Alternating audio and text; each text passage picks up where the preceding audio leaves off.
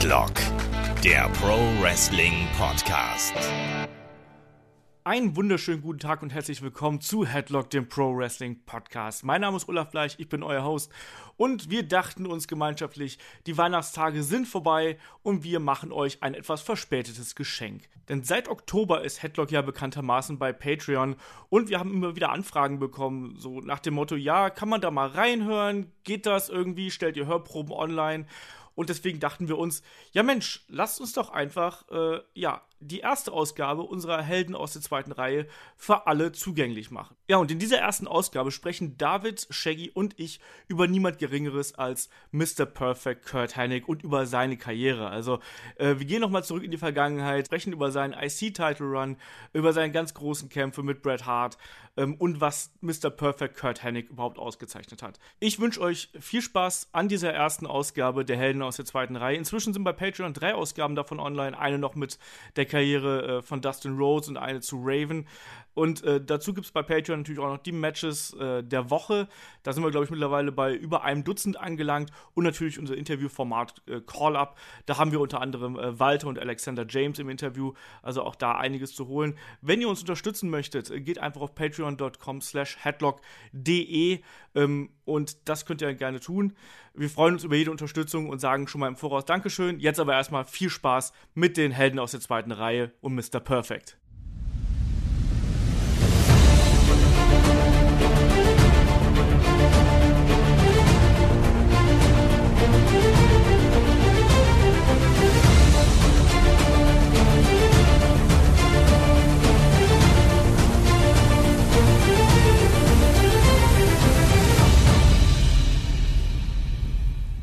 Ja, hallo und herzlich willkommen zu Headlock, dem Pro Wrestling Podcast und unserer ersten Ausgabe von dem neuen Patreon-Format Helden aus der zweiten Reihe. Wir besprechen hier Wrestler, die vielleicht nie den ganz großen Durchbruch geschafft haben oder die, die einfach mal, ja, einen Podcast bei uns verdient haben. Und wir starten mit einem kleinen Karriererückblick über niemand Geringeres als äh, Mr. Perfect Kurt Hennig. Mein Name ist Olaf Leich, ich bin euer Host, das wisst ihr aber wahrscheinlich, wenn ihr uns hier unterstützt. Und bei mir ist heute auf der einen Seite der äh, David Kloß vom Mann TV, dem Online-Magazin für Männer. Einen wunderschönen guten Abend. Na Band.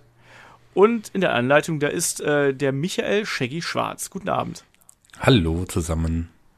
So, ja, wir sprechen äh, heute über Mr. Perfect. Das ist ja jemand, ich glaube, wer Wrestling in den 90ern irgendwie begonnen hat, äh, der der hat immer gute Erinnerungen an, an diesen Mann und äh, auch ganz besondere Erinnerungen. Deswegen frage ich erstmal, also, wie seid ihr auf äh, Mr. Perfect Kurt Hennig äh, aufmerksam geworden, David? Ähm, ich überlege gerade, wie das dazu kam. Ich, ich kann mich halt einfach nur dran zurückerinnern, dass ich ihn damals mit Bret Hart hab Fäden sehen und das als Kitty halt mega cool fand, weil die Matches halt anders waren und da fiel er mir halt erst richtig auf und ja, dann bewusster das immer mehr aufgenommen, auch jetzt gerade durch das Network, wenn man alte Sachen schaut, dann so, ah, da war der auch dabei und so. Hm?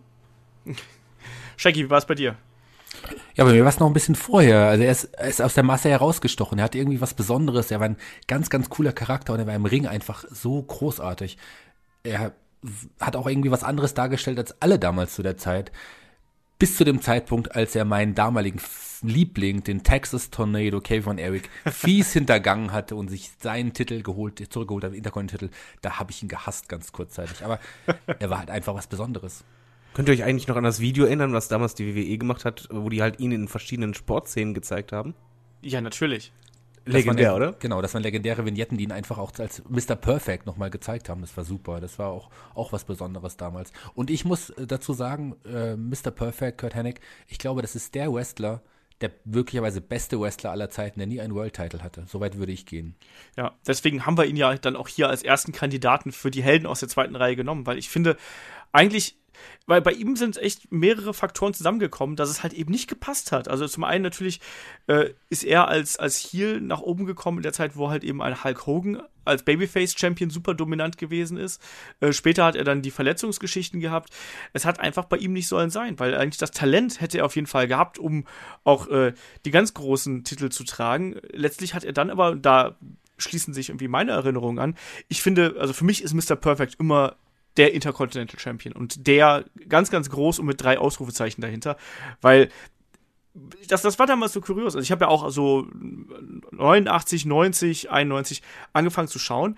Und obwohl ich damals wirklich da wirklich, also so emotionaler Fan des Ultimate Warrior war, was eigentlich so das komplette Gegenstück zu Mr. Perfect war, habe ich immer gewusst, dass wenn Mr. Perfect im Ring steht und wenn es um den IC-Titel geht in irgendeiner Form, dass es immer ein tolles Match wird und dass da einfach gute Action geboten wird, während halt äh, vielleicht dann weiter oben die ja die großen Charaktere geboten werden, war halt eben der IC-Belt damals, wie gesagt 91, 92 um den Dreh, war halt dann damals die Division für die Aufsteiger und auch für die wrestlerisch stärkeren äh, Akteure bei der WWF.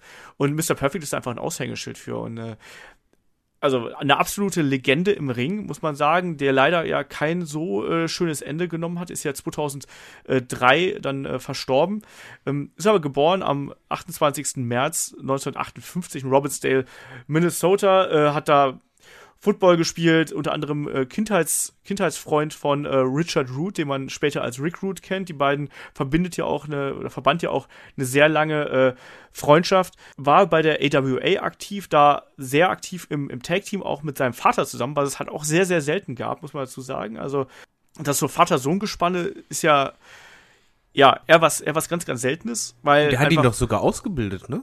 Ja, war ein Typ, war aber auch sein, sein Trainer natürlich. Aber es ist ja umso seltener, dass die wirklich auch ein Team bilden, weil normalerweise ist es ja so, dass äh, wenn der Sohn quasi in den Ring steigt, ist der Vater ja meistens zu alt. Aber hier war es dann so, dass der äh, Larry, the ex-Hennig, quasi ja dann nochmal so, so nochmal die Energie gespürt hat, weißt du? Also ein Kurt Hennig war damals schon extrem talentiert und extrem gut. Wir sprechen jetzt Anfang der 80er äh, und da, haben, da hat auch nochmal äh, Larry the Ex-Hennig äh, ja, Energie rausgeschöpft aus der, aus der Kraft und aus dem Talent seines Sohnes, muss man ganz klar so sagen.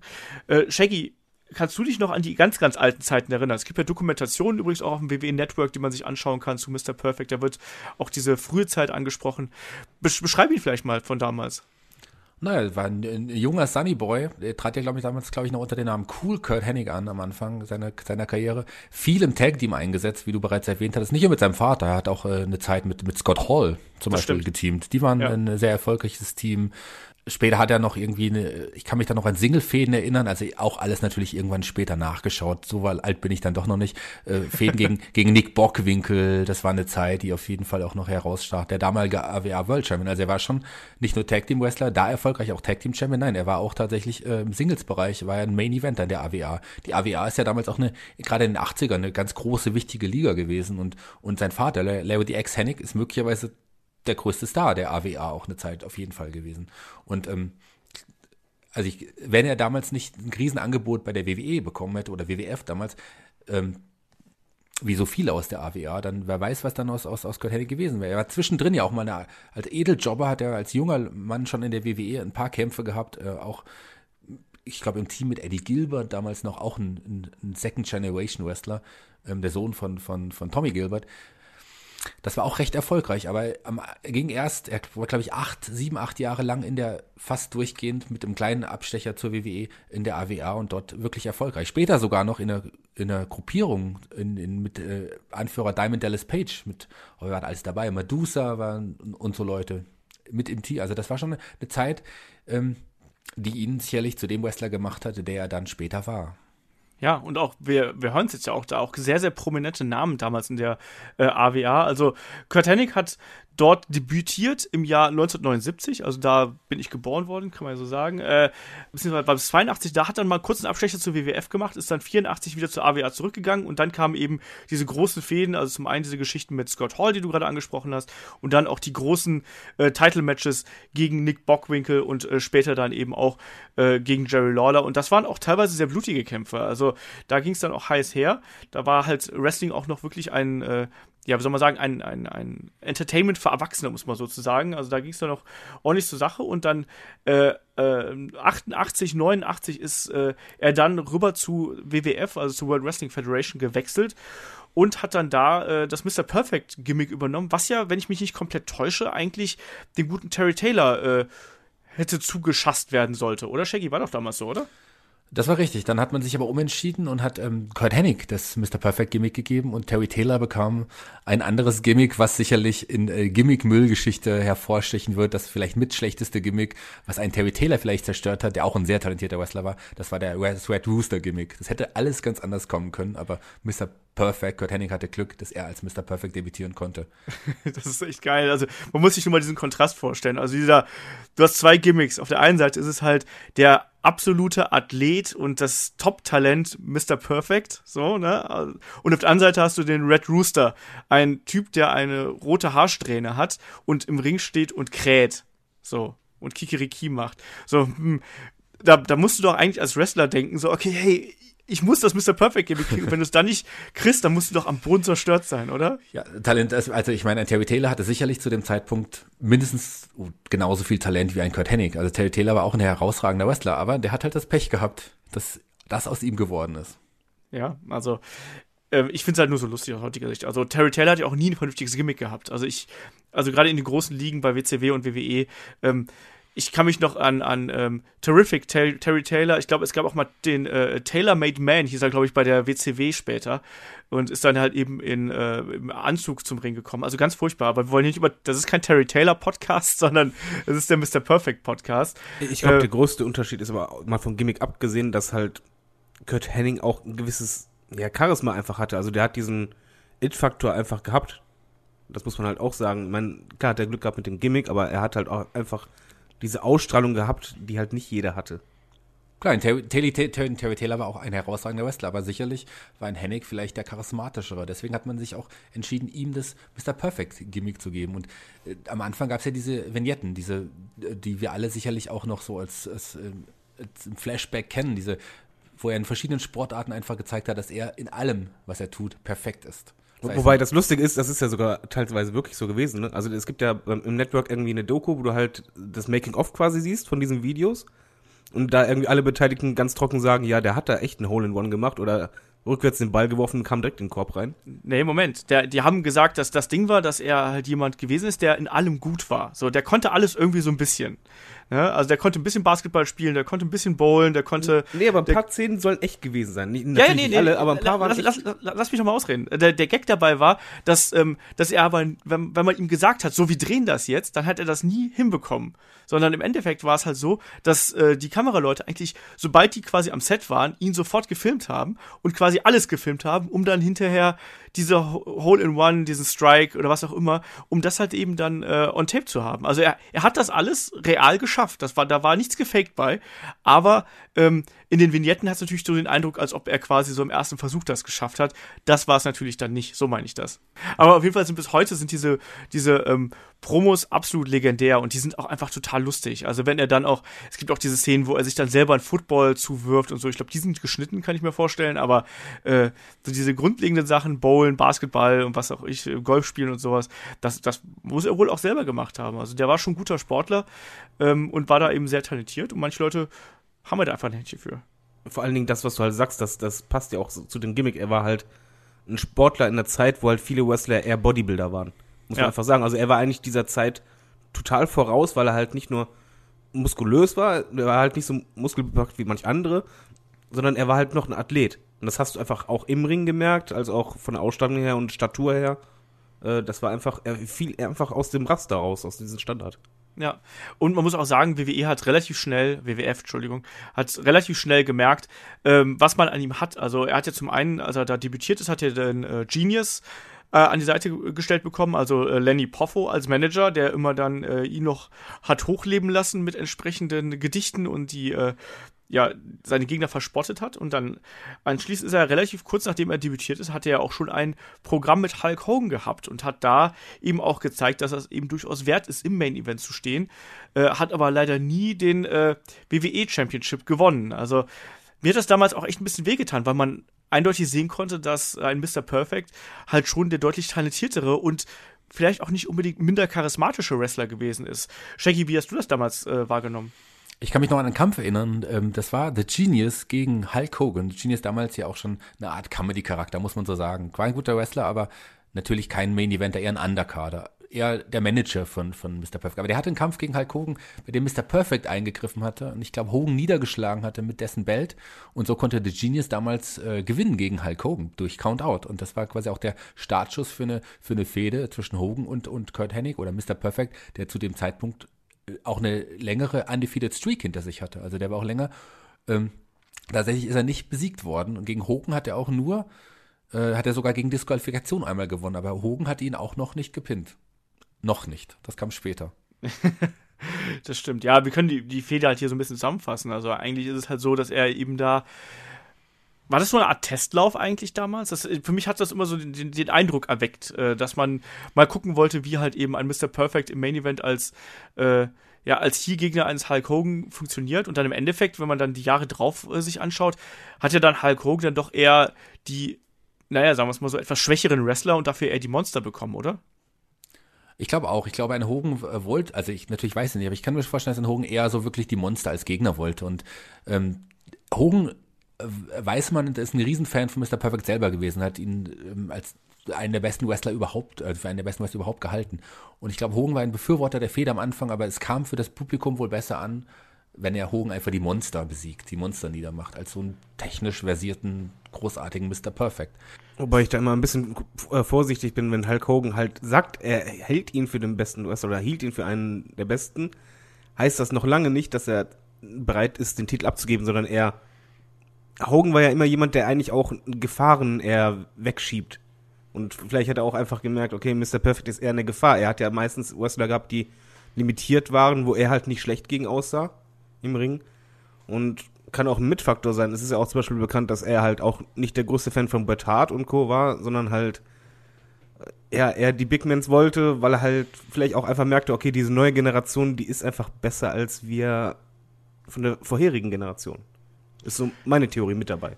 Ja, und natürlich ähm, zeigt das Talent eines Mr. Perfect. Also er hat ja, der war ja schon damals einfach unfassbar agil, auch für seine Größe. Also das war ja auch ein großer Mann, muss man sagen. Ne? Also äh, äh auch über, über 105 Kilo schwer, Kilogramm schwer, ähm, 1,88 groß. Das war jetzt kein Cruiserweight oder sonst irgendwas, sondern es war wirklich ein, ein Modellathlet so in dem Sinne. Und er ist aber trotzdem halt eben äh, echt hohe Dropkicks zum Beispiel gesprungen. Dropkicks vom obersten Seil, hat Bocksprünge gezeigt und ich weiß nicht was alles. Und vor allem, was ich immer beeindruckend fand, ähm, bei Mr. Perfect, die Art und Weise, wie er eben die Aktionen seiner Gegner verkauft hat. Also ich fand, abgesehen von Shawn Michaels, ähm, gibt es niemanden, der ähm, ja, der so gut verkauft hat wie ein Mr. Perfect, oder David? Ich würde dazu noch Bret Hart nehmen. also ich, ich finde halt, die drei muss man irgendwie zusammennehmen. Nein, du hast recht. Also was Selling angeht, war Kurt Henning halt immer stark. Er hat auch seinen Gegner immer sehr stark aussehen lassen. Und was bei ihm halt auch noch hinzukam, was halt für mich halt wichtig war, weil das auch irgendwie zum Gimmick passte, er hat halt die Moves auch super sauber umgesetzt. Also muss, muss man halt sagen, er hat halt Moves dabei, die halt auch mal daneben gehen können, ein Perfect Plex oder sonst was aber er hat immer sauber gewestelt, er hat immer, ja, wirklich die Moves super verkauft. Und das war halt einfach ein anderer Schlag. Ich, hab, ich kann mich halt nur zurückerinnern, dass ich als Kind mir ihn zum Beispiel lieber angesehen habe als die Big Mans. Weil das war mhm. einfach, ähm, es war mehr Tempo dabei und es war halt, ja, wie soll man sagen, nicht, nicht nur, weil es schneller war, sondern halt einfach auch intensiver. Es, es wirkte irgendwie, weiß ich, wuchtiger und spannender immer. Ja, also war auf jeden Fall jemand, der extrem hart im Ring gearbeitet hat, also ähm, die Stürze immer ganz besonders genommen hat. Also gerade bei den, bei den Whip-Ins in die Ringecke zum Beispiel, wo er dann teilweise wirklich rausgefedert ist. Also äh, der hat da auch mit seinem Körper echt äh, äh so ein bisschen Schindluder betrieben, was das angeht. Ähm, und nach dieser Fehde mit Hulk Hogan ist er dann eben mit äh, seinem neuen Manager Bobby Heen zusammengesteckt worden und hat dann auch relativ schnell in Folge von WrestleMania äh, 6, wo dann äh, der Ultimate Warrior ja beide Titel gewann, also den WWF Championship und den WWF Intercontinental Championship, äh, gab es ja ein Turnier um den äh, IC-Titel. Und äh, da hat dann eben sich ein Mr. Perfect durchgesetzt und hat Tito, Tito Santana äh, im Finale besiegt und wurde dann ja, IC-Champion und wie ich es gerade schon erzählt habe, für mich ist das einfach das Aushängeschild der ähm, Intercontinental Championship Division ever, finde ich. Also da, da geht es einfach gar nichts drüber. Äh, David, du hast dir letztens den Kampf auch nochmal angeschaut. Erzähl doch mal, wie hast du den Kampf jetzt heute wahrgenommen? Wie war das? Den kannst du dir immer noch anschauen. Also äh, man muss dazu sagen, er hatte mehrere gute Kämpfe gegen Tito Santana, aber halt ähm, der beim Turnier, wie soll man sagen, du, wenn du das, das anguckst, ist es eigentlich ganz lustig, weil du denkst die ganze Zeit, das, die sind eigentlich ihrer Zeit voraus, weil Tito Santana war halt auch ein Wrestler, muss ich halt zugeben, ich mochte den immer. Ähm, war halt nie vielleicht die Charisma-Bombe, aber er war halt äh, im Ring sehr schnell. Und was halt bei dem Kampf einfach auch der Fall war, es gab halt Konter und das gab es früher nicht so oft. Und das war dann halt einfach, ja, wie soll man sagen, das Match hatte die, eine Dynamik, die halt immer schneller wurde, intensiver wurde im Matchverlauf. Und das war halt, ja, das ist halt ein Match, was du dir immer noch anschauen kannst, wo du vor allen Dingen mitfiebern kannst, wo du halt einfach merkst, okay, das, das ist einfach etwas, was ein Wrestling-Fan Spaß macht. Und ähm, das liegt aber nicht nur an Mr. Perfect, da lag es halt auch an Tito Santana und die Chemie klappte richtig gut. Was ich noch anmerken möchte, wenn man eh schon dabei ist, dass Bobby Heenan sein Manager wurde, das war ein riesen Glücksgriff, weil wenn ich halt zurückdenke und ich stelle mir halt Mr. Perfect vor, sehe ich halt ganz oft auch Bobby Heenan neben ihn. Und der hat ihn halt einfach sehr stark als Heel vertreten und das halt auch sehr gut gemacht. Kongeniales Duo, die beiden. Die haben einfach so gut zusammengepasst, weitaus besser als Genius und, und, und, und Mr. Perfect im Vorfeld waren. Obwohl das auch schon witzig war, aber Bobby Heenan ist einfach der Manager schlechthin und der perfekte Manager für einen perfekten Wrestler. Genau, äh, da, da passt es wirklich. Bei den beiden hast du halt gemerkt, diese, diese Chemie war da und das hat das Ganze halt für, für Mr. Perfect halt noch besser gemacht einfach. Und das war dann im Grunde genommen ja eigentlich der Startschuss, weil ab da fingen dann halt die richtig guten Matches an und das war halt auch die Zeit, wo halt ja die IC Division immer mehr gute Wrestler bekam, muss man halt auch sagen.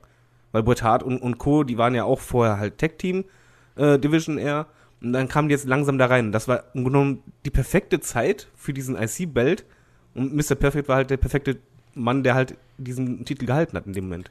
Man muss aber dazu sagen, dass Mr. Perfect zu dem Zeitpunkt eigentlich nur als Art Übergangschampion auch, auch, auch eigentlich gedacht war. Also er hatte bei WrestleMania 6 äh, ja noch gegen Pudes Beefcake verloren und dieses äh, Intercontinental-Turnier war ja danach. Und eigentlich sollte Pudes Beefcake auch der nächste Gegner von, von Kurt Hennig, beziehungsweise Mr. Perfect sein und ihm auch beim SummerSlam den Titel abnehmen. Aber Pudes Beefcake hatte ja damals einen schweren Unfall auf See, ich glaube mit, mit, mit dem Boot war irgendwas. Und der wurde dann durch den ja, Newcomer, den Texas Tornado, Kevin Eric ersetzt. Und der hat es geschafft, beim SummerSlam, äh, ja, Mr. Perfect, um den Titel gleich wieder abzunehmen. Und das war der Moment, wo der kleine Shaggy den. Äh, das war mein neuer Fan-Favorite. Ich war ein riesen Texas Tornado-Fan. Und dann ging es ja weiter. Äh, Survivor Series, die Warriors, der Ultimate Warrior, der Modern Day Warrior, Kevin Eric und die Vote Warriors, Legion of Doom im Team gegen das Perfect Team, Mr. Perfect und Demolition. Ja, ich habe das aber auch damals geliebt. Ich fand auch, also ich war damals ja ein riesen Warrior-Fan, habe ich ja gerade eben schon erwähnt. Und ich fand auch, dass diese Mischung aus dem Texas Tornado und dem Ultimate Warrior im Team und dann noch mit der Legion of Doom dazu, das hat für mich auch so gut gepasst. Und auch die, die gegnerische Fraktion dann eben mit Demolition und Kurt Hennig auf der anderen Seite, das, das war schon, das war schon eine, eine geile Kombination einfach. Ne? Aber wie gesagt, also da, das war halt dann damals äh, ich, ich habe diesen Kampf auch sehr gemocht. Ich weiß, dass WrestleMania, äh, äh Quatsch, dass, dass, dass, dass der SummerSlam 90 eher so hm, angesehen wird bei, bei, vielen, aber ich habe diesen Kampf echt gemocht, muss ich dazu sagen. Also mir hat das damals extrem äh, gut gefallen und äh, ja, wenig später hat er dann, wir haben es gerade schon angesprochen, Mr. Perfect den Titel wieder ähm, äh, sich zurückgeholt. Dann im nächsten Jahr verteidigt er dann bei WrestleMania 7 den Titel gegen den Big Boss Man. Ähm, das war kein guter Kampf, muss ich leider so sagen. Also das Habt ihr da besondere Erinnerungen dran? Ja, aber das lag an Big Bossman primär. Also erstmal hatten die beiden keine Chemie und zweitens war halt Big Bossman kein Wrestler, der irgendwie für großartige Matches bekannt war damals. Ja. Ja, eben. Deswegen, das, das war halt dann nicht so geil. Eigentlich hätte er dann danach ähm, in ein Programm mit dem British Bulldog gesollt, also quasi im Hinblick dann auf den SummerSlam 91, aber auch da wieder äh, ähnlich wie im Vorjahr quasi. Äh, der British Bulldog verletzte sich und entsprechend wurde dann Bret Hart der äh, Number One Contender, der sich ja kurz vorher so ein bisschen von der, von der Hart Foundation gelöst hat und eben als Einzelwrestler ausprobiert werden sollte. Und ich glaube, an das Match beim SummerSlam 91, ich glaube, da haben wir alle noch unfassbar äh, äh, gute Erinnerungen dran. Oder obwohl es eigentlich auch traurige Erinnerungen sein müssten, weil das ja auch zugleich der letzte Kampf äh, von Mr. Perfect für eine relativ lange Zeit gewesen ist. Shaggy, wie hast du es damals aufgenommen? Ich habe das damals natürlich noch nicht mitbekommen, aber er hatte ja schon sehr, sehr große Rückenprobleme. Der Rücken hat einfach nicht mehr mitgemacht und er brauchte eine Auszeit und hat trotz der riesigen Schmerzen so einen Kampf gegen Hart hingelegt. Das war Wahnsinn. Das ist einer der besten Kämpfe, die ich wahrscheinlich auch je gesehen habe. Ich hab das, fand das großartig. Ja, also er hatte damals, als er in den Kampf gegangen ist, hatte er ein äh, ähm, ein gebrochenes Steißbein und ähm, diverse äh, ja kaputte Bandscheiben. Also jeder, der mal Rückenprobleme gehabt hat und sei es halt nur, nur in Anführungsstrichen irgendwie, äh, keine Ahnung, sich verhoben hat oder im schlimmsten Fall dann einen Bandscheibenvorfall gehabt hat, weiß, wie weh das tut. Und da möchte eigentlich niemand einen, äh, ein Wrestling-Match bestreiten. Und die Leistung, die Mr. Perfect damals abgerufen hat, die kann man einfach gar nicht hoch genug würdigen. Also, David, hast du damals das gewusst, dass er da verletzt gewesen ist oder hast du es gemerkt im Kampf? Wie war das? Woran ich mich noch erinnern kann, also ich habe es nicht bewusst äh, irgendwie wahrgenommen oder so. Das Einzige, was ich halt noch weiß, dass er sich halt sehr auf den Rücken gehalten hat. Ja. Das, das sieht man halt im Kampf wirklich sehr oft. Allerdings äh, schmälert das das Ganze nicht oder macht es eher umso beeindruckender, wie toll dieser Kampf war. Und ich meine, als Wrestling-Fan muss man da halt auch dankbar sein, dass du halt nicht nur so einen Kampf siehst, sondern halt auch bei dem Moment dabei bist, wo du einfach merkst, da treffen zwei Wrestler im Ring aufeinander, wo es einfach sofort Klick macht. Also die beiden, kommen wir ja bestimmt später noch mal drauf, hatten ja dann noch öfters Matches. Und zwischen Bret Hart und äh, Mr. Perfect, die Matches, die waren alle richtig gut. Ausnahmslos. Also ich kann mich an kein schlechtes Match erinnern. Und da hat es einfach gefunkt. Und dieses Match war vielleicht sogar das Beste seiner Karriere, kann man sagen. Und das, obwohl er halt so solche Schmerzen hatte. Aber das ist auch wieder, ich sag mal so, er hat wirklich sehr viel riskiert mit seinem Körper. Er hat ja sehr viel, in Anführungszeichen, ähm, ja auch beschädigt dadurch, wie er halt auch gewrestelt hat. Und dass er halt trotzdem in den Ring gestiegen ist, ich glaube, das ist alles dann, kommt das in der Summe zusammen, wie es dann am Ende vielleicht auch gekommen ist. Also sein privates Ende. Was man noch dazu sagen muss, ich meine, wir haben eben auch über Bobby Heen gesprochen. Ich mein, wenn man an Mr. Perfect denkt, denkt man im Grunde auch ganz oft an Bobby Heen als dessen Manager zurück. Aber bei dem Kampf war es schon nicht mehr Heen. Heen wurde vorher schon als Coach ausgetauscht, äh, als, als, als Manager ausgetauscht gegen The Coach. Der war zu dem Zeitpunkt Manager von, von Mr. Perfect. Das war dieser, ich, das war John Torlos, ein alter, ein, auch ein altbekannter Wrestler, der einfach als mit Coach-Klamotten und einer Trillerpfeife Mr. Perfect im Ring begleitet hat. Das fand ich damals nicht so unterhaltsam, diesen Manager. Das stimmt. Nein. Der war extrem nervig und anstrengend einfach auch nur, weil er die ganze Zeit nur da rumgetrötet hat. So, also ich fand das auch. Ich habe mich auch. Gibt es eigentlich da eine, eine Geschichte zu, warum man den ausgetauscht hat? Weiß das jemand? Keine Ahnung, wahrscheinlich einfach Booking-Idee oder so. Ich weiß es nicht. Vielleicht wollte Bobby Heen auch kürzer treten, kann ja auch sein, man weiß es nicht. Ähm, ja, wie dem auch sei, auf jeden Fall der Kampf beim SummerSlam 91, eins der, der legendärsten Matches und auch da wieder äh, für mich auch eine, eine der Kämpfe, die halt die Bedeutung des IC-Bells nochmal untermauert haben. Und ich finde auch die, die Wichtigkeit dieses, dieses Gürtels einfach auch nochmal unterstrichen haben. Ähm, und ich weiß, es gibt, es gibt diverse äh, Phasen in der WWE-Geschichte, wo der IC-Belt eigentlich nichts bedeutet hat, aber hier war der absolut wichtig und das äh, hat auch die Leistung von Kurt Hennig hier eben gezeigt, weil, äh, ich, sagen wir es mal so, er hätte hier nicht das volle Programm gehen müssen. Also Bret Hart hat auch immer wieder gesagt, wie dankbar er, er ihm dafür ist, dass er halt eben diese ganzen Schmerzen auch auf sich genommen hat ne, und diese Leistung abrufen konnte. Man weiß gar nicht genau wie, das fragt man sich ja bei Wrestlern eh extrem oft. Aber das war eben wirklich ein Kampf für die, für die Jahrhunderte. Also das ist ein Gesch Kampf für die Geschichtsbücher und äh, ja, danach war äh, Mr. Perfect halt auch erstmal lange Zeit verletzt. Also äh, eigentlich über ein Jahr, ähm, bis er dann bei der Survivor Series 92 ja dann eingesprungen ist. Dazwischen war er dann noch äh, Kommentator bei äh, WWF. Und äh, auch da muss ich sagen, da hat er auch eine hervorragende Rolle gespielt. Und er hat diesen coolen Wurf mit dem Bleistift immer gemacht. Also vorher hat er immer das Handtuch geworfen. Meinst also du Salto, ne? Was? Meinst du diesen, diesen Saltowurf da mit dem Bleistift? Genau, also quasi, wo er dann immer den, den, den, den Stift quasi einmal hochgeworfen hat. Der Stift hat eine, hat eine Drehung in der Luft gemacht und dann hat er ihn immer mit drei Fingern wieder aufgefangen. Und äh, sowas ähnliches hat er ja mit dem, mit dem Handtuch vorher immer gemacht, weißt du, wo, wo er es dann ja über den Rücken geworfen hat und dann vorne wieder aufgefangen hat.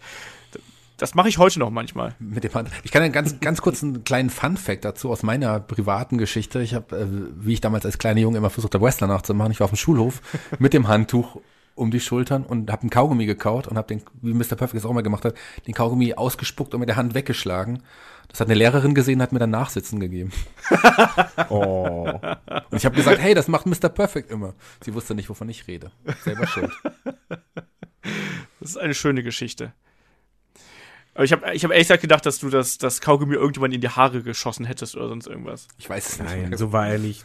Zumindest nicht Also versehentlich. Aber ich, ich glaube aber viel, also erstmal am, am Kommentatorenpult war ja Mr. Perfect wirklich auch, für, vor allem muss man bedenken, für, in der damaligen Zeit waren die meisten Wrestler halt am Mic halt nicht so stark, die haben halt eigentlich nur geschrien. Aber er konnte halt wirklich kommentieren und was ich aber noch wichtiger fand, war eigentlich, dass sie ihn auch zu Ric Flair gepackt haben. Genau, er war der Executive Consultant von Ric Flair. Ja, und halt auch eine wichtige Person, halt auch in gewissen Matches.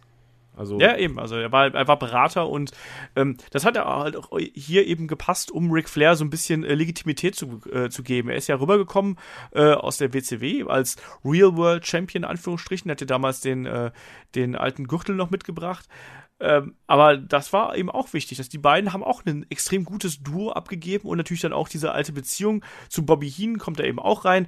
Und ohne diese ganze Fraktion, also diese Flair, ähm, Flair Perfect Heen Fraktion, wäre zum Beispiel der Rumble 92 nie so gut geworden, wie es dann letztlich geworden ist. Ne? Also das, der Kommentar von äh, äh, von Bobby Heen im, im, englischen Original, dazu die Leistung von Ric Flair im Ring und dann eben auch noch Mr. Perfect am Ring. Also allein diese Jubelsequenzen am Ende, die sind einfach äh, traumhaft und machen einfach tierisch viel Spaß. Also äh, die Promo von, von Ric Flair, With a Tear in My Eye und so. Das ist schon, das ist schon ein ganz großer Sport, aber es hat dann eben dann ein bisschen gedauert, bis dann äh, Mr. Perfect wieder fit geworden ist.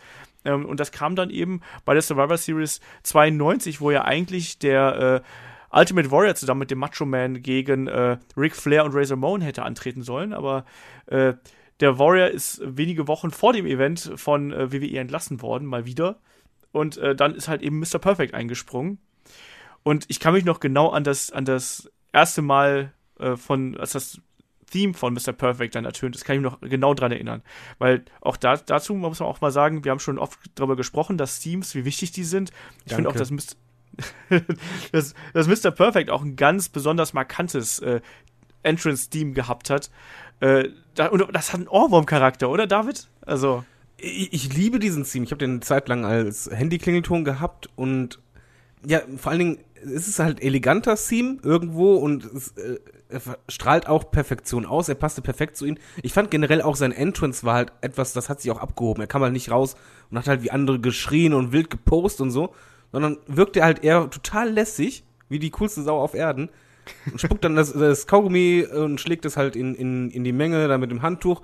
So einfach vor, die, ja, dieser Jux quasi, diese Entspanntheit, nach dem Motto, ey, ich bin eh so gut, mir kann keiner was. Aber das klappte so gut und das hat ihn halt auch absolut abge äh, abgehoben von anderen Wrestlern. Und das fand ich halt erfrischend und den Theme, ich liebe den Theme-Song, ganz ehrlich. Also, besser konntest du gar nicht machen. Ja, also, und ich fand auch dazu noch, dass, also, auch da wieder, ne, das, das Perfect war damals das totale Paket, um es einfach mal so zu sagen, ne? Also auch so der, der, der Entrance war halt geil. Ich fand auch immer die, ähm, die Outfits, die er anhatte, ne? Also die haben auch dazu gepasst. Ich weiß auch noch dieses, dieses Sternen-Outfit, was er damals bei, ähm, äh, bei der Survivor Series getragen hat. Das hat so perfekt gepasst zu, zu dem Comeback und ich kann mich noch daran erinnern, als er dann da eben im Aufgang stand und einmal nach links und rechts geschaut hat, so nach dem Motto, geil, ich, ich kann wieder wresteln so und du hast ihm da die, die Freude da wirklich angesehen und im Kampf hat man sich ja gefragt, ja, kann der das noch gehen nach so schweren Verletzungen und ja, der kann es gehen, oder Shaggy?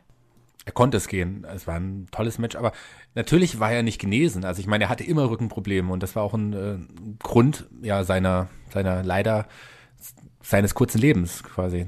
Die Schmerzmittel, die er nehmen musste, um wirklich auch die Schmerzen zu überstehen, das ist äh, etwas Unschönes. Äh, leider eine unschöne Nebengeschichte des Wrestlings zu der Zeit. Vor allen Dingen aber ja. muss man gerade in diesem Hinblick auch dazu sagen, das alles wäre nicht passiert, wenn er auch nicht halt ein Workhouse gewesen äh, wäre. Also er war halt jemand, der im Ring nicht nur halt perfekt war technisch, sondern halt wirklich auch absolut professionell. Der hat ja in jedem Match versucht abzuliefern. Also es war halt nicht so, dass er halt im Match kam. Bei manchen Wrestlern zu der Zeit hast du halt schon gemerkt, okay, der hat jetzt gerade eher weniger Lust oder sonst was, sondern er hat halt wirklich abgeliefert, ist immer in die Vollen gegangen, was halt natürlich irgendwo für die Gesundheit ein Fehler ist. Aber andererseits man als Fan halt auch gar nicht hoch genug ansehen kann eigentlich. Und man muss jetzt dazu sagen, dass jetzt die, äh, ja, seine Rückkehr auch das äh, bedeutet, dass er das erste Mal in der WWE, WWF damals noch als Babyface aufgetreten ist. Das war ja. auch eine neue Rolle, die er vorher nicht inne hatte. Er wurde vom Publikum bejubelt und er kam auch wirklich gut an. Vor allem, der, also bei der, wenn ich jetzt gerade zurückdenke, Entschuldigung fürs Einwerfen, aber ist halt, wenn Erinnerungen beim alten Mann hochkommen, schnell sagen, bevor die weg sind. ähm, einfach, wenn, wenn ich an den Theme-Song denke, denke ich halt komischerweise direkt an den Pop. Weil ich weiß einfach auch, auch, auch später beim World Rumble und so weiter kommen wir bestimmt hin, aber auch als er da zurückkam und einfach die Musik ertönte, plötzlich dieses, wow, wie die Leute halt abgegangen sind. Und das hat einen auch irgendwie gefreut. Da kam's, hast du ihn rauskommen sehen, dann dieses Lächeln, wo du halt einfach denkst, so, der freut sich gerade auch wirklich. Also das war schon hm, cool. Ja, also das, also ich, ich habe Perfect damals auch sofort wieder mit offenen Armen empfangen, als er dann da wieder zurück war. Vorher natürlich als, als, als, äh, ja, Fan damals mochte ihn man dafür, davor natürlich nicht. Ich mochte ihn da noch weniger eigentlich, da weil er den Ultimate Warrior ersetzt hat, aber trotzdem habe ich dann in dem Moment wirklich diesen Augenblick genossen und fand es halt total geil. Ich, hab, ich mag dieses Theme immer, immer noch einfach. Ähm, das war ein absolut großer Moment. Ja, und äh, Perfect und der Macho Man haben dann hier, äh, glaube ich, durch die Q gewonnen, wenn ich mich nicht äh, komplett täusche. Und für, äh, für Perfect, also für Kurt Hennig ging es ja dann weiter. Also ging es dann äh, da, vor allem diese Fehde mit, mit Ric Flair wurde dann eben noch so ein bisschen ausgewalzt. Ähm, beim Rumble 93 hat er Ric Flair unter anderem eliminiert und dann in der, in der Folgewoche gab es dann bei Monday Night äh, Raw, ich wollte gerade fast sagen Raw, ähm, gab es dann ein, äh, ja, ein Loser Leaves Town Match, also ein Loser Leaves äh, WWF Match, Match zwischen Ric Flair und Mr. Perfect und auch das war mal, alter Schwede, das war mal ein dramatisches Match, oder David? Äh, ja, definitiv. Vor allem war das halt ein Match, wo du halt wirklich unsicher warst, wie es ausgeht. Ja. Das, das war so bei mir einfach als Zuschauer das, das Wichtigste, dass ich einfach nur dachte, oh verdammt, wer verliert denn jetzt hier? Also, das war halt so spannend, weil es halt immer hin und her ging. Du hast halt immer vermutet, so, okay, ja, okay, jetzt weiß ich den Gewinner. Und jetzt, ah, doch nicht. Und das, das hat das halt irgendwie ausgemacht für mich. Ja, und das war halt auch von der, von der Dramatik her. Also Ric Flair hat natürlich da auch man, man hat da gemerkt, dass auch äh, Ric Flair da nochmal alles geben wollte, um auch Mr. Perfect da nochmal so eine, die Bühne zu geben und dass er diesen großen Moment bekommen hat.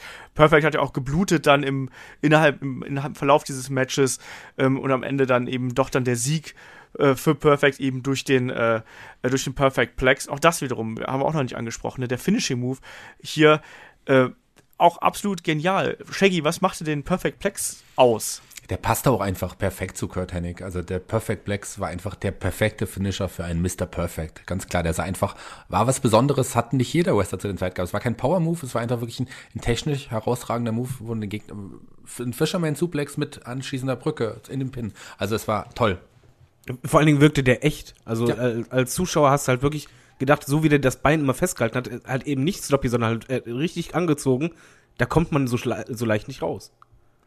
Ja, und es, es passt halt eben auch zu dem Charakter. Das sagen wir ja auch immer wieder, dass irgendwie der Finisher muss auch eben zu der, zu dem Ausführenden irgendwie passen. Und Shaggy hat es gerade schön gesagt. Also der, der, diese Aktion, die war elegant, die war, trotzdem hatte die eine gewisse Wucht gehabt und sie wirkte eben, das hat David jetzt gerade eben so gesagt, also äh, wirkte eben so, als wenn da jemand nicht mehr rauskommen würde. Der nagelt den einfach am Boden fest und faltet ihn so zusammen und legt sich da mit der Brücke drauf, dass der Gegner da eben nicht mehr rauskommt. Und deswegen, ich mag auch den Namen Perfect Plex, muss ich mal ganz ehrlich sagen. Ich finde, das ist einfach ein geiler Name für einen Finisher. Also, ähm, das, ja, aber es ist auch der perfekte Plex ja, eigentlich. Und, und also ich, ich, ganz, ganz im Ernst, also ich habe noch, es gibt wenig Wrestler, die einen Perfect Plex zeigen.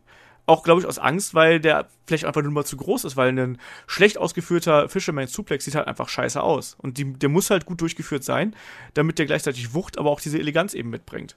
Ja, und im Anschluss an äh, diese Fehde mit äh, Ric Flair ging es dann erstmal mit einem Programm äh, gegen Lex Luger weiter, was bei einem, mit einem, wie ich finde, durchwachsenen Match bei WrestleMania 9 endete. Also das war, ich hab, fand das damals nicht besonders aufregend, muss ich sagen. Ich fand es ein bisschen zu lang. Und äh, auch mit einem unbefriedigenden Ende, weil äh, ja, Mr. Perfect da eben die Beine auf dem Seil hatte, während er gepinnt wurde.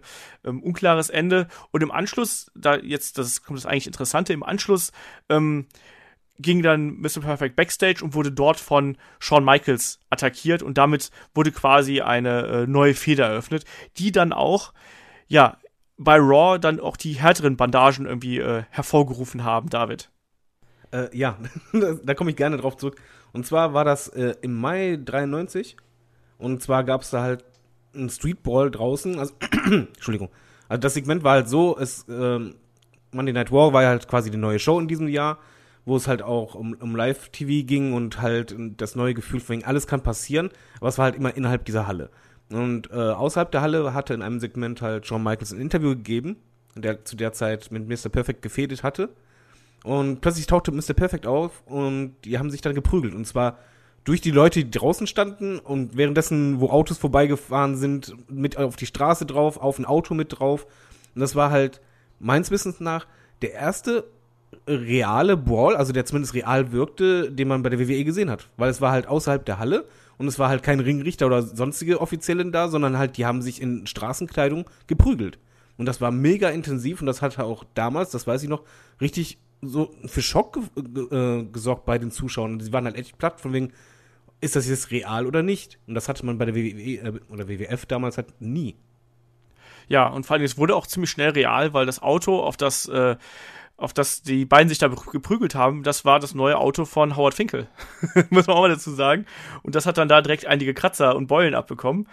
äh, ja, also das war damals halt auch schon eine, eine Eskalation der Gewalt, wie man sie so eher selten gesehen hat, muss man ganz klar so sagen. Bevor es dann aber zum Aufeinandertreffen dieser beiden äh, Kontrahenten gekommen ist. Ich meine, Shawn Michaels war damals halt eben äh, äh, IC-Champion und man hat eigentlich immer gedacht, so das müsste eigentlich das perfekte Match sein zwischen den beiden. Also ich habe damals auch riesige Erwartungen an den Kampf gehabt. Äh, der Kampf war für die äh, war dann für den SummerSlam 93 angesetzt, aber dazwischen hat WWE ja noch einen, äh, oder WWF damals, einen, äh, ja, einen neuen Pay-Per-View etabliert und das war eben der King of the Ring. Da qualifizierte sich Mr. Perfect für, indem er eben äh, Doink besiegte in einem auch herausragenden Match. Das wird bis heute extrem gelobt. Ähm, und eben danach ging es dann weiter in den King of the Ring. Da besiegte der Mr. Perfect zuerst Mr. Hughes, das war halt so, hm, in der ersten Runde. Und dann aber viel wichtiger das Match gegen Bret Hart im Halbfinale. So, Shaggy. Bret Hart gegen äh, Mr. Perfect. Traummatch, oder? Definitiv eigentlich ein Traummatch. Also äh, für mich kam es natürlich nicht an an das alte Match beim, beim SummerSlam ein paar Jahre zuvor. Aber es war äh, ein gezeichneter Kurt Hennig gegen einen Bret Hart zu dessen Hochzeit. Also das war schon ähm, nicht so gut wie das Match ein paar Jahre zuvor. Ah, ich weiß es gar nicht. Also ich jetzt, David, was meinst du dazu? Äh, ich, ich fand das herausragend. Ich, ich schwanke ein bisschen, ob das sein bestes Match mit Bret Hart war oder das von 91, weil bei dem Match mochte ich einfach die, die Storyline und es, es wechselte immer hin und her. Also einer hatte die Oberhand, dann der andere. Und ähm, die Story war halt im Grunde genommen auch ein bisschen so, Bret Hart ging halt immer auf die Beine schön, wegen dem Sharpshooter zu vorbereiten. Und auch das Finish war halt einfach ein einziges Konterfestival im Grunde genommen. Und das, das fand ich halt herausragend. Entschuldigung, bei diesem Match weil, weil du einfach merktest, beide, also von der Storyline her, kennen sich so gut und es ist halt so schwer, dass halt einer den anderen auskontern kann, weil er genau weiß, was der andere vorhat. Und deswegen wurde, ja, ich, ich liebe halt Konter in Wrestling und das gab es zu der Zeit halt nicht so oft. Und hier gab es halt äh, auch einen super, super Plex. Hört sich auch toll an. Ja. Ähm, ja, aber es, es war halt wirklich eine, eine tolle Storyline und vor allen Dingen Dramatik und am Ende halt lang ging das Match? Irgendwie bestimmt fast 20 Minuten. Es war ein sehr, sehr langes Match, aber es war halt null langweilig. Es war halt wirklich packend, spannend. Publikum ist ausgerastet und ähm, Bret Hart konnte sich auch nur ganz, ganz knapp durchsetzen am Ende. Ja, also für mich ist es auch das gefühlt wrestlerisch wahrscheinlich bessere Match. Also so rein von der von der reinen Matchgeschichte, die es erzählt hat. Aber ich glaube, dass der ähm, Kampf vom SummerSlam 91 halt der emotionalere und aufge emotional aufgeladenere Kampf war. Und deswegen kann ich auch durchaus verstehen, dass man sagt so, ja, das war das größere Match zwischen den beiden. Das ist halt ein bisschen schwierig, das immer so zu, zu teilen, weil letztlich waren beide Matches absolut klasse auf ihre eigene Art und Weise. Aber wenn man jetzt rein vom, vom puren Wrestling spricht, glaube ich, ist das Match vom King of the Ring, glaube ich, ein bisschen stärker. Auch das kann man sich heute übrigens noch ganz äh, hervorragend anschauen und äh, macht auch immer noch Spaß. Äh, also, egal wie. Also, das war ein, ein, ein toller, toller, toller Kampf. Und äh, ja, das Problem war dann, danach ging es dann eben Richtung SummerSlam 93 und alle haben eine ähnlich tolle Leistung erwartet und ich muss ehrlich sagen, also Shawn Michaels gegen Mr. Perfect SummerSlam 93 ist echt ein Stinker gewesen, meiner Meinung nach, oder Shaggy? Es war immer noch ein, ein okayes Match, aber vom Talent der beiden abgesehen äh, hatte man natürlich was Riesiges erwartet. Das ist nicht passiert. Das war eher der Hinsicht natürlich total enttäuschend. Also ich fand auch, dass damals Shawn Michaels halt nicht gut in Form war. Also Shawn Michaels sah da ja aus so ein bisschen wie der, der dickere Bruder von Shawn Michaels. Ähm, und da war echt überhaupt nichts, ne? Und ich war er wirkte auch ein bisschen lustlos, oder? Ja, eben. Also ich glaube, das war auch echt so diese Phase. Shawn Michaels hat ja auch erzählt, dass er auch so Phasen gehabt hat, wo er nicht unbedingt so mega motiviert gewesen ist, ne? Und nicht so der, der einfachste Mensch gewesen ist, mit dem er arbeiten kann. Das war meiner Ansicht nach echt eine, eine, Riesenenttäuschung und auch echt kein guter Kampf. David, was meinst du dazu? Nee, kann ich mich anschließen. Ich meine, beide hatten auf jeden Fall äh, gute Matches, aber das war jetzt halt äh, nicht zwingend äh, dieses Match, sondern eher ein bisschen davor. Ähm, nee, es ist, ich glaube auch nicht, dass es an Miss Perfect lag, muss ich ganz ehrlich sagen. Ich glaube, das war echt eher so die Shawn Michaels Phase, wo er, wo er halt sich gehen ließ, wo er halt auch privat, glaube ich, mehr um die Ohren hatte ähm, und auch einfach lustlos wirkt. Also bei dem Match hatte ich halt wirklich das Gefühl, dass er halt nicht so recht Lust hat. Ja, wie dem auch sei, das Match endete durch äh, Countout, was ja auch schon mal ganz doof ist für ein Title-Match, äh, nachdem irgendwie äh, Diesel eingegriffen hat, also Kevin Nash. Ja, das war nicht so geil, muss man einfach mal so sagen. Ähm, und Mr. Perfect war danach auch relativ schnell wieder weg. Also äh, verschwand dann irgendwie von den Cards, war, wurde auch bei der Survivor Series darauf folgend ähm, einfach mal so aus dem Match gestrichen. Es gab bis heute nie so eine wirkliche Erklärung dafür.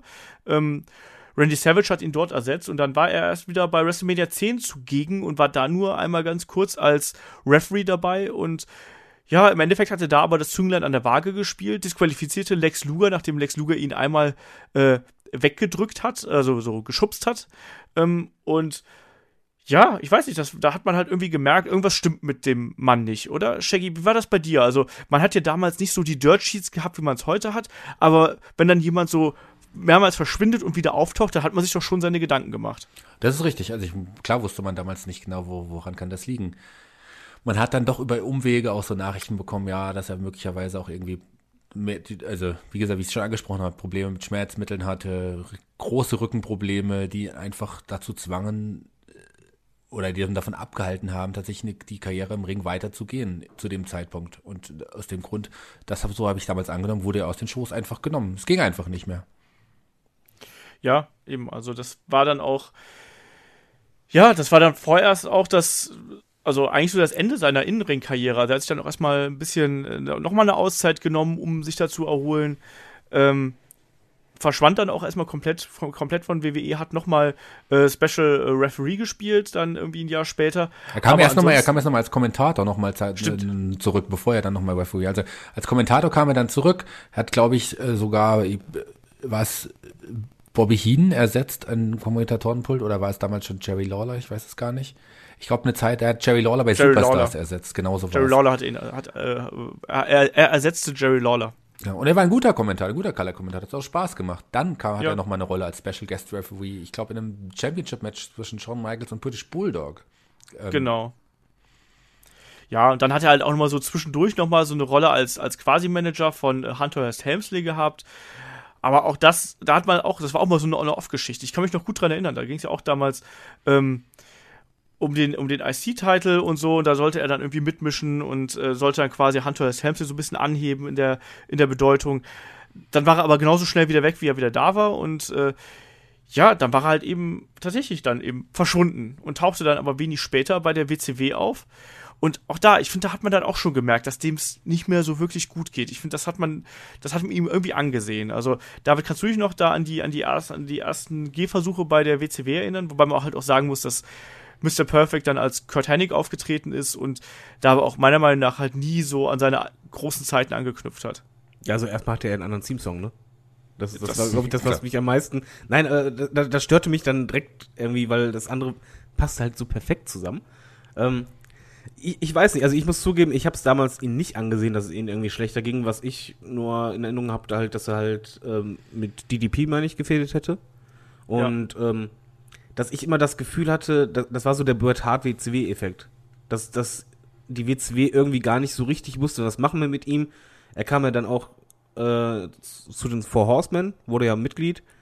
Aber das war es auch irgendwie. Also es war halt, so die WCW hatte halt einfach das Problem, beziehungsweise Kurt Henning, Hennig hatte das Problem ja. gehabt, ich lerne dazu, dass einfach zu der Zeit dann die NWO hochkam und eigentlich der Fokus bei der WCW, was Booking angeht, eigentlich nur noch auf NWO lag.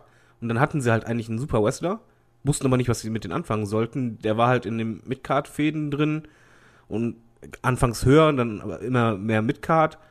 Wurde auch noch Teil von NWO, aber das, das war es halt irgendwie. Irgendwie hatte ich als Fan immer das Gefühl, wenn ich NWO eingeschaltet habe und ich habe ihn gesehen, dass er in der Luft hing.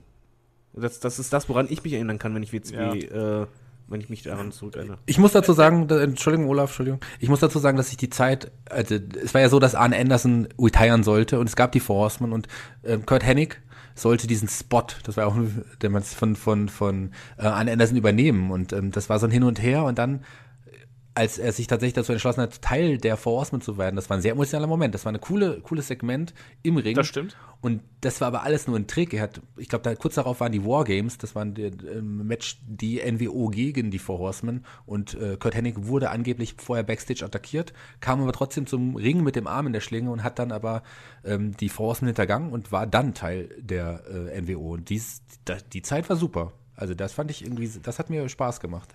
Die Anfangszeit hat noch ganz gut funktioniert. Ich meine, da hat er quasi so ziemlich jeden betrogen, der nicht nagelfest war. Also bei seinem Debüt hat er halt erstmal eben Diamond Dallas Page betrogen irgendwie und dann eben, du hast es gerade eben äh, gut zusammengefasst, Shaggy, also danach eben gab's den äh, das Pseudo-Bündnis mit den Four Horsemen, wo er eigentlich auch gut reingepasst hat, gerade aufgrund dieser Beziehung noch mit Ric Flair äh, aus vergangenen Zeiten und so, das hat eigentlich ganz gut gepasst, deswegen hat man es ihm auch abgenommen.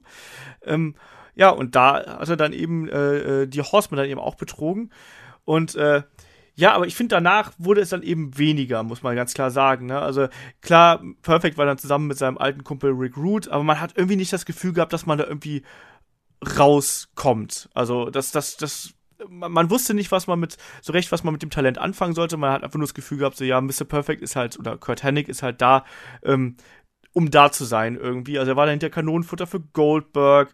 Ähm, ja, er, er fehlte dann mit Dean Malenko auch und gegen die Four Horsemen natürlich. Also, das war alles nicht so richtig, richtig geil bei der, äh, bei der WCW. Deswegen äh, springen wir da auch mal so ein bisschen, weil es gibt da einfach relativ wenig Höhepunkte. Was ich aber da noch äh, einbauen möchte äh, zur WCW-Zeit ist natürlich die Zeiten als äh, mit den West Texas Rednecks. Weil das war eigentlich auch echt lustig. Wir haben äh, zuletzt auch mal ähm, äh, äh, oder wir sprechen auch noch über Humor hier äh, im, im Headlock-Podcast demnächst. Ähm, das war auch echt eine unterhaltsame Geschichte, also wo er dann mit, äh, mit Kendall Windham und äh, Bobby Duncan Jr. die äh, West Texas Rednecks gründet und in Anlehnung oder in der, in der Fehde gegen, äh, wie hießen die ja damals? Also gegen, gegen Conan und Rey Mysterio, die No Limit Soldiers, genau so hießen sie, die unterstützt worden sind von dem Rapper Grandmaster P und seinen Jungs.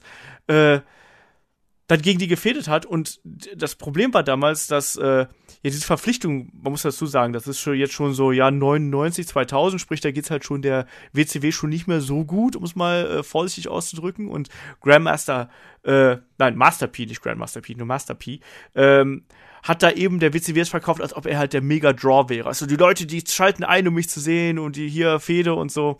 Das haben sie aber nicht getan. Stattdessen haben die Leute dann angefangen für ähm, die West Texas Rednecks zu chanten, die nämlich einen geilen Song rausgebracht haben namens äh, Rap is Crap. Einfach mal googeln, es lohnt sich. Sehr, sehr unterhaltsam. Es ist sehr lustig und ähm, man wollte eigentlich, dass die Rednecks halt eben die Bösewichte sind, aber wurden halt komplett angenommen und ich habe letztens noch ähm, eine Doku hat, da. Kurze Frage, hat Kurt Hennig nicht da sogar gesungen? Ja, ja, ja. Natürlich. Das war ja der Witz an der Sache. Also die haben das ja wirklich aufgenommen und der hat da gesungen, ja. Ähm, und, der, und der Gag war halt wirklich, dass ähm, dieses Lied auch in den USA dann teilweise so beliebt war, dass es auch auf Radiosendern ausgespielt worden ist. Also. Es war sogar total verrückt. Oben, genau, in, in, den Country Charts. In, ja. sogar in die Top 10 der Country Charts gekommen, der Song. Also das muss man sich mal vorstellen. Eigentlich ja. als witzig gedachter Song. Und ich meine, die anderen Musiker, also natürlich haben die West, West Perfect hat gesungen oder Kurt Hennig hat gesungen, aber wenn man in dem Video sieht man ja die anderen, wie sie noch musizieren, wie die Instrumente spielen, ganz schlecht. Das haben sie natürlich auch nicht in echt gemacht. Es war ein interessant produzierter Song, der wirklich erfolgreicher war als, als gedacht. Ja, und dadurch sind halt auf einmal waren die West Texas Rednecks die guten Jungs in Anführungsstrichen und die äh, anderen, die, die, die anderen halt eben nicht so. Hat halt nicht so gepasst ja, und dann in der Folgezeit gab es halt dann noch so ein paar Fäden gegen Buff Bagwell zum Beispiel, wo es auch zum Retirement-Match in Anführungsstrichen gekommen ist. Das hat halt auch nicht funktioniert. Ähm, es gab diese Geschichte mit Creative Control bei der WCW, das hat auch nicht funktioniert. Das waren auch dann schon echt die, die schlimmen Zeiten, die man äh, da bei der WCW mitgemacht hat. Und dann durfte er gegen Ende seiner äh, WCW-Karriere noch gegen Sean Stasiak äh, fäden ich frag mal ganz vorsichtig Shaggy. Shaggy, äh, wer war Sean Stasiak? Den kennt man nämlich heute, glaube ich, überhaupt nicht mehr. No, den kennt man. Da war tatsächlich auch noch eine, eine später auch noch mal bei der WWE äh, Meet Sean Stasiak mit den, ich glaube, Pretty Mean Sisters irgendwie als Stasiak war auch ein Teil der, der New Blood quasi. Und zu dem Zeitpunkt hat Sean Stasiak, wenn ich mich erinnere, sogar so eine Art, so eine Whip-Off von alt, äh, von, genau. von, von Kurt Hennigs altem Mr. Perfect Ego äh, rausgebracht. Wie ist es? Perfect, Perfect One oder The Perfect Sean, irgendwie sowas. Auf The, the Perfect One, ja. Perfect One. Ähm, hat ja irgendwie so ein bisschen gepasst. Und Stasiak war, ich fand, das war kein untalentierter Mann. Der hatte auch, hatte was, aber hat sich nie wirklich durchgesetzt. Nee, nicht so wirklich. Das war damals eh diese Zeit, wo äh, äh die WCW gedacht hat, so, wir stecken jetzt hier die neuen Leute, die kriegen quasi so Imitationsgimmicks und legen sich dann mit den anderen an. Da gab es ja auch Chuck Polambo, der ja auch so ein ähnliches Gimmick gehabt hat wie, äh, wie ein Lex Luger und die dann gegeneinander gefädet hat. Das war alles crap, um mal Mr. Perfect aufzugreifen. Das war, das war nicht gut und Mr. Perfect, Kurt Hennig hat dann die WCW 2000 auch äh, verlassen, als sein Vertrag ausgelaufen ist. Ähm, ja, war dann halt bei, im Folge dessen bei, bei, bei, äh, bei der XWF, also Excitement Wrestling Federation, ähm, habe ich kaum gesehen, äh, muss ich ganz ehrlich sagen. Äh, aber immerhin 2002 habe ich nochmal Mr. Perfect live gesehen. Ähm, da ist er nämlich nochmal zurückgekehrt beim äh, Royal Rumble und das war ein geiler Moment, muss ich mal ganz ehrlich sagen. David, kannst du dich da noch dran erinnern? Äh, ja, erstmal habe ich dann eine Pelle jetzt schon auf den Arm wieder, wenn ich dran zurückdenke. Man muss dazu halt erstmal sagen, der Mann war da 44. Ähm, sah man ihn aber null an. Oder 41, ja. äh, oder, oder 43. 43 oder 44 ist egal. Äh, auf jeden Fall nicht gerade der Jüngste. Ähm, plötzlich ertönte die Musik beim Rumble ist so der Moment, oder nicht? Ja. Und, ähm, ja, ich, ich frage nur mal nach, weil es ist lange her. Nein, weil der Moment, ganz ehrlich, das Publikum, das wurde so laut und du hast damit nicht gerechnet. Und das war halt, also zumindest ich nicht. Und dann kam die Musik und da kam er raus und dachtest nur, ey, es ist wirklich. Und was die WWE da halt, oder WWF, äh, da gemacht hat, das war halt umso überraschender, weil ähm, er nicht nur rauskam, um halt kurz da zu sein, dann direkt rauszufliegen, sondern er blieb im Rumble richtig lange drin. Also er gehörte zu den letzten vier. Er kam zwar sehr spät rein, aber überhaupt, dass er halt am Ende mit dabei war, war fantastisch und vor allen Dingen, er hat dann direkt abgeliefert.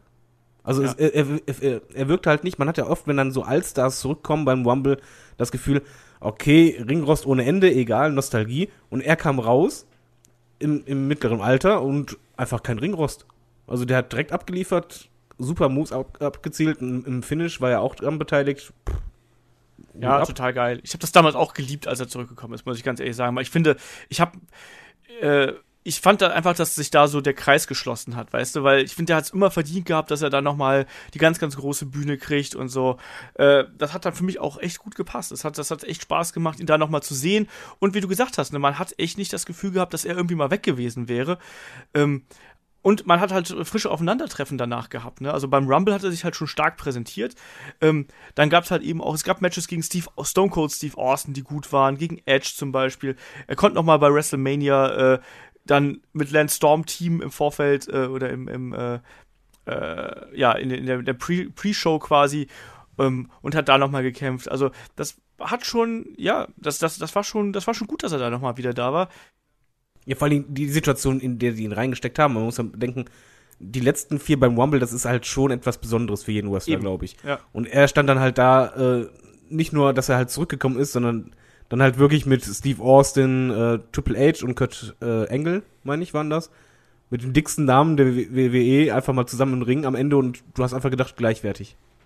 Ja, absolut. Und da hat er halt auch mal zeigen können, was er halt eben kann. Und da, der hat halt nichts von seinem Können eingebüßt. Äh, Shaggy, wie hast du damals dieses leider viel zu kurze Comeback ja äh, eingeschätzt. Ja, das war ein sehr, sehr kurzer One auf jeden Fall, aber ich habe, das war damals auch, also wirklich auch Gänsehaut gehabt, als ich, als er dann beim Royal Rumble als Überraschungsteilnehmer dann irgendwie reinkam. Das ist so einer der Überraschungs Überraschungen beim Royal Rumble überhaupt, neben der vielleicht Rückkehr von John Cena damals oder wie auch immer. Auf jeden Fall war das echt was ganz Besonderes und ich habe das gefeiert. Und man hat tatsächlich, also er war wieder in Form, er hat wieder bessere Matches gezeigt als, als zuvor. Und ich, ich dachte, hey, vielleicht ist er ja doch äh, jetzt die Zeit an, an, angebrochen, wo er auch mal im World Title äh, mitkämpfen kann und sich vielleicht seinen ersten World Title holen wird. Aber so ist es dann leider nicht gekommen.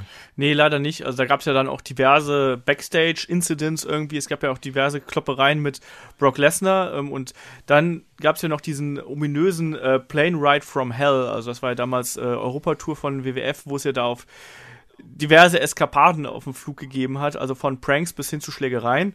Äh, ich kann mich noch daran erinnern, weil ich war damals bei einer der Shows dieser Europatour in, äh, in Köln und kann mich daran erinnern, dass meine ich Mr. Perfect gegen Jerry Lawler angetreten ist damals. Oder im Mixed Tag, irgendwie sowas. Ganz kurzer Kampf nur, aber es war halt echt nochmal toll, äh, Mr. Perfect da zu sehen, weil das muss man halt einfach mal gesehen haben. Allein die Musik, als er reinkam, das war halt ein tolles Erlebnis. Und ich bin da sehr dankbar für dafür, dass ich auch noch mal äh, ihn da noch mal live im Ring sehen durfte, weil ähm, so traurig das ist, so lange hat er dann danach nicht mehr äh, gelebt. Ne? Also er ist ja dann eigentlich kurze Zeit später eben wegen ja, wegen Alkoholproblemen, auch wegen immer noch äh, Drogenproblemen, ist er dann entlassen worden, war dann noch mal für eine kurze Zeit ähm, bei äh, TNA, also so 2002, 2003 aber eigentlich auch nichts wirklich Pralles, um es mal, äh, mal so zu sagen. Also Fäden gegen, gegen ähm, äh, Ron Killings, also R-Truth. Ähm, Fäden gegen David Flair, also das war alles jetzt nicht so toll. Er war zwar relativ prominent natürlich, weil er ein großer Name war, aber im Endeffekt war das eben ja jetzt nicht mehr das, was eigentlich eine, eine Mr. Perfect gerecht wurde. Und da muss man halt eben äh, so sagen, dass eben ein Mr. Perfect ja am äh, wann war es? Es war am, wann ist er verstorben? Am 10. 10. Februar. Genau, am 10. Ja. Februar 2003, äh, also nur 44 Jahre alt ist er geworden, ähm, dann eben verstorben ist und an einer Überdosis äh, äh, Kokain verstorben ist. Also ein ganz, ganz bitteres Ende für einen absolut herausragenden Wrestler, ähm, der sicherlich auch eine ganze Generation geprägt hat mit dem, äh, was er halt eben im Ring gezeigt hat. Und äh, ja, wie habt ihr damals diese Nachricht aufgenommen, Shaggy? Ich war schockiert. Also ich habe ihn ja, ich glaube, einen Monat vorher hat er noch sein letztes Match bei TNA gehabt. Ähm, und man hat ihm beim TNA One auch schon gesehen, dass, dass, also, dass es ihm gar nicht gut geht. So mit dem Wissen, das man dann später hatte, wenn man sich das nochmal anschaut, dann merkt man das ganz einfach. Ähm, ja, die Drogen, äh, Drogen sind nie gut, liebe Hörer. Macht das nicht. Mit den Drogen, den Steroiden, den Schmerzmitteln, die er genommen hat. Es war dann einfach irgendwann zu viel und ähm, ich glaube auch sein Herz hat einen einfach nicht mehr mitgemacht. Ja, es war ja, es ist ja auch nicht so gewesen, als ob das jetzt so von jetzt auf gleich gekommen wäre, sondern wir haben es auch im Verlauf hier dieses Podcasts ja angesprochen. Ähm, da ist eine lange Geschichte hinter mit Schmerzmitteln und so und irgendwann, äh, ja, dann wollen die Organe einfach auch nicht mehr. Und irgendwann ist es dann halt einfach zu viel. David, wie hast du das damals aufgenommen? Äh, ich muss zugeben, ich bin eigentlich so ein ziemlich harter Brocken, was so Todesmeldung angeht, dass ich halt sage, ja, schade, aber das war es auch schon. Also berührt mich halt nicht. Bei ihm ist es halt schon so gewesen, ich war traurig. Also ich fand es halt einfach traurig, weil es einfach ein Wrestler war. Als ich das hörte, war das erste immer, was ich zurück dachte, halt die coolen Matches und sein Lächeln, wenn er rauskam und so weiter. Und das war dann auf einmal so weg. Das war echt traurig. Ja, es war halt auch ein, ein sehr unwürdiger Abschied. Also er ist allein im Hotelzimmer gestorben. Ähm, das ist einfach nicht schön und äh, ja, aber letztlich hat er halt ein, ein riesiges Erbe äh, hinterlassen. Ne? Also es gibt diverse Wrestler, die halt eben äh, gesagt haben, unter ihnen ja auch ein Scott Hall, die dafür gemeint haben, dass er mitverantwortlich dafür ist, dass die überhaupt Wrestler geworden sind. Ähm, wir haben aktuell ja noch im WWE-Roster natürlich mit äh, Curtis Axel seinen Sohn, der äh, bei WWE antritt, aber auch da nicht in seine Fußstapfen treten kann, außer da passiert jetzt noch irgendwas, aber trotzdem auch ein sehr, sehr guter Wrestler ist, muss man auch ganz klar mal so zu sagen. Groß, großartiger Wrestler. Ich meine, äh, Curtis Axel sind ja quasi die, also Curtis in Anlehnung an seinen Vater Kurt, ja, und Axel in Anlehnung an The X, Larry the X Hennig, quasi sein Opa. Deswegen hat er diesen Namen damals bekommen. Er ist ja auch mal am Anfang, glaube ich, als Michael McGillicuddy noch aufgetreten. ich finde, man hätte ihm einfach den Namen Joe Hennig geben sollen und damit hätte er aufgetreten. Aber Mr. Perfect konnte eine Sache nicht perfekt und zwar Charisma vererben. Das ging leider nicht. Das ist, glaube ich, das, was, was Joe Hennig oder Curtis Axel leider ein bisschen fehlt, obwohl es ein herausragender Wrestler ist, ganz klar. Ja. Ja, aber wie gesagt, das, das Erbe von äh, Mr. Perfect lebt auf jeden Fall, zumindest äh, was das angeht, äh, weiter. Äh, großartiger, großartiger Athlet. Ich kann nur jedem empfehlen, sich durchaus mal die, ähm, die Doku auf dem äh, WWE Network anzuschauen. Da ist auch gerade gegen Ende natürlich, werden da ein paar Tränchen vergossen. Ich habe es mir letztens nochmal angeschaut und da, da schluckt man schon schwer, muss man ganz klar so sagen, ne? weil das einfach ähm, auch Mr. Perfect auch wohl ein, äh, auch hinter der Kulisse wohl ein sehr angenehmer und sehr lustiger Zeitgenosse äh, gewesen sein muss. Sympathischer Mensch. Also traurige Geschichte, dass das, dass das so mit ihm zu, zu, Ende gegangen ist, aber es ist ja leider so, dass auch vielen Wrestlern der 90er ist es ja ähnlich ergangen. Ne? Also da wurde eben noch nicht groß für die äh, Wrestler gesorgt, da gab es halt eben auch noch mehr Party-Lifestyle, als es eben heute ist. Und natürlich die Verletzungen, äh, ja, die zehren halt dann irgendwann den Körper aus. Ne? Ja, äh, David, Match-Empfehlungen von, äh, von und mit Mr. Perfect. Ich glaube, wir haben es schon einige angesprochen, fassen wir nochmal ganz, ganz schnell zusammen. Äh, ich ich würde auf jeden Fall Bret Hart, also gegen Bret Hart machen beim, beim SummerSlam, ähm, als auch äh, SummerSlam 91, als auch King of Swing 93. Ähm, Ric Flair würde ich auch machen, äh, aus, ja. äh, von, von 93. Da gibt es halt mehrere Matches. Also es gibt bei Monday Night War halt ein sehr gutes Match. Das würde ich nehmen. Ähm, sein Titelgewinn, den ersten gegen Titus Santana, würde ich machen. Was ich auch wirklich mir angucken würde, wäre einfach auch World Rumble 2002, wo er einfach rauskommt.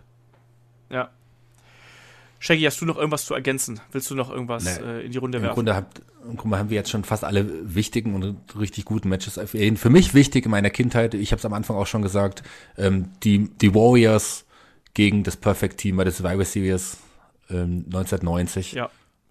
Weil- Ganz tolles Match, was mich an meine Kindheit sofort äh, erinnert. Ich habe damals sogar mir im T-Shirt-Laden, wo man so damals noch so Aufdrucke machen konnte, das äh, Bild der, der, der des Team Warriors quasi auf ein T-Shirt drucken lassen. Und ich war so stolz, damit in der Schule herumzulaufen. Ich merke schon, dich hat, dich, ich, dich hat auch Mr. Perfect geprägt, hä? Ja, in dem Fall halt die, die, das Team Warriors. Aber Mr. Perfect war einfach ein, einer der wichtigsten Wrestler meiner Kindheit. Ja. Ganz klar. Also sehr herausragend. Ja, also ich glaube, wir haben alle, alle Matches genannt, die man sich da anschauen müsste. Man kann sich auch noch die, die Kämpfe gegen Hulk Hogan damals, äh, Ende der 80er, kann man sich gut anschauen. Und vielleicht auch die, äh, die alten AWA-Sachen, gibt es natürlich auch einige. Also gerade die, die Fäden gegen äh, Nick Bockwinkel und ähm, Jerry Lawler sollte man sich da vielleicht auch mal reinschauen. Aber das ist wirklich dann auch nur was für die Puristen, die da wirklich ganz weit zurückgehen wollen. Ähm, aber ich würde sagen, da sind wir ähm, mit unserer ersten Ausgabe von Helden aus der zweiten Reihe hier durch. Ähm, ich sag erstmal danke, David, und danke, äh, Shaggy, hier in die Runde. Und Danke, Olaf. sag vor allen Dingen Danke an die, äh, an die Leute da draußen, die uns hier unterstützen und die das natürlich hier möglich machen. Äh, den nächsten, der nächste Held aus der zweiten Reihe wird dann äh, im nächsten Monat besprochen. Und ich freue mich drauf. Der Shaggy ist auf jeden Fall auch wieder mit dabei.